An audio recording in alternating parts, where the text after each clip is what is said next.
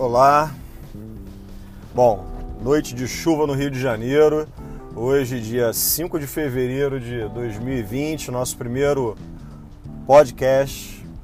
Voltando depois de quase um mês e meio, dois meses aí parado. E realmente tirando um pouquinho de férias e organizando as ideias desse ano.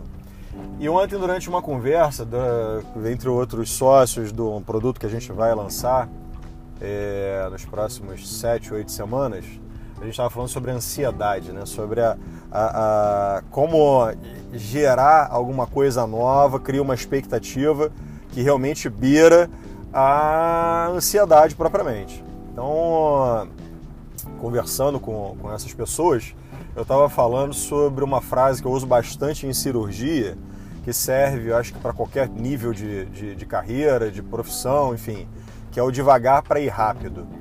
Né? Então a gente tem algumas frases semelhantes, provérbios, eu gosto muito de provérbios e eu vou repetir vários provérbios em vários programas aqui, porque realmente o provérbio é um conhecimento popular, né? ele expressa várias ideias de muitas gerações. Então a gente tem o devagar você vai ao longe, devagar e sempre, e eu prefiro esse devagar para ir rápido, porque a gente vê que se você vai num ritmo fora do passo, fora do compasso, você acaba se atropelando e às vezes você não consegue voltar uma casinha atrás.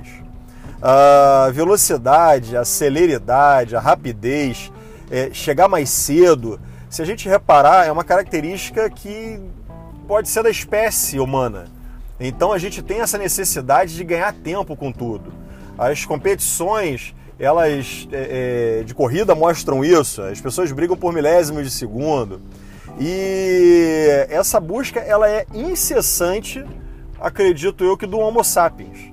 Não vejo as outras espécies preocupadas com resolver mais rápido as coisas. Então essa ansiedade, essa vontade de terminar logo, enfim, isso às vezes acaba atrapalhando um processo.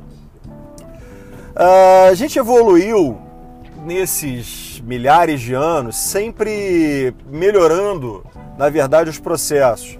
Desde a época das caçadas, passando pela, pela, pela plantação, ou seja, a gente vê evoluindo e tentando economizar sempre no tempo. Mas se a gente reparar, a gente só conseguiu fazer isso através de uma coisa chamada organização. Todas as vezes que a gente não fez pensando na organização, a gente errou. Uh, quando a gente começa a perder a qualidade em prol de velocidade, é aqui que os erros são irreparáveis. Porque às vezes a gente não consegue voltar um passo atrás ou duas casas atrás. E como eu falo sempre também, a nossa vida não é videogame, que você perde uma fase, volta para um ponto anterior como se nada tivesse acontecido e a partir dali você segue seu rumo. Nem na nossa vida, nem nos nossos processos profissionais e nas cirurgias, muito menos, que é o meu caso, como cirurgião vascular. Então, a gente acaba perdendo dentro desse, desse, dessa é, é, busca pela velocidade em prol da qualidade, a gente, a gente perde dinheiro, perde um produto, perde um cliente e perde até mesmo o próprio tempo que a gente está tentando economizar, porque a gente começa a cometer erros, às vezes erros bobos, é, por afobação, por tentativa de terminar mais rápido, por não prezar a qualidade e com isso acaba a corda arrebentando em algum ponto do processo e às vezes derrubando o processo todo. Ah, eu falo sempre né, que a, a, aliar a qualidade e a velocidade demanda uma coisa que essas poucos têm e na verdade acho que pouquíssimos têm, que é a tal da organização. A organização uh, de um processo, ela otimiza o tempo gasto naquele processo. As coisas vão acontecer no tempo que elas têm que acontecer. As coisas não podem levar mais tempo que, que, que, que elas precisam para acontecer e às vezes acontecer num tempo menor do que ela deve acontecer pode levar a essa perda de qualidade no processo. Então a gente não precisa aumentar a velocidade em termos absolutos, a velocidade absoluta do processo. Em vez de terminar em oito semanas, terminar em sete, terminar em seis. Como diz alguns amigos meus, inclusive o meu pai, é, você não consegue juntar é, nove grávidas e cada uma é, com um mês de gravidez gerar uma criança, né? Então a gente não pode ser é, tentar aumentar a velocidade do processo. Um bebê leva nove meses para nascer porque ele precisa desses nove meses. Quando ele nasce antes disso, ele acaba nascendo prematuro, tendo problemas decorrentes disso algumas vezes. Quando ele nasce mais do que isso, ele nasce também com alguns problemas de pós-termo, de, de passagem do tempo que ele deveria ficar na barriga da mãe. Assim como um bolo, assim como uma carne, assim como seja lá o que for de produção, a gente vai ver que as coisas têm o seu tempo certo.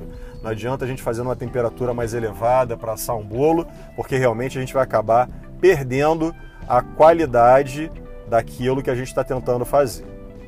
É, enfim, corrigindo uma frase que a gente ouve bastante, na verdade eu acredito que não é tempo é dinheiro. Na verdade, essa frase podia ser substituída por organização é tempo e dinheiro. Organizando o processo, a gente consegue melhorá-lo, antecipá-lo, fazendo o tempo que ele deve acontecer sem perda de tempo. Aí sim a gente está ganhando tempo, assim a gente está aumentando a produção, assim a gente está trazendo diretamente mais dinheiro. Bom, completando aí o nosso tempo, um grande abraço, tudo de bom para vocês, feliz 2020 a todos.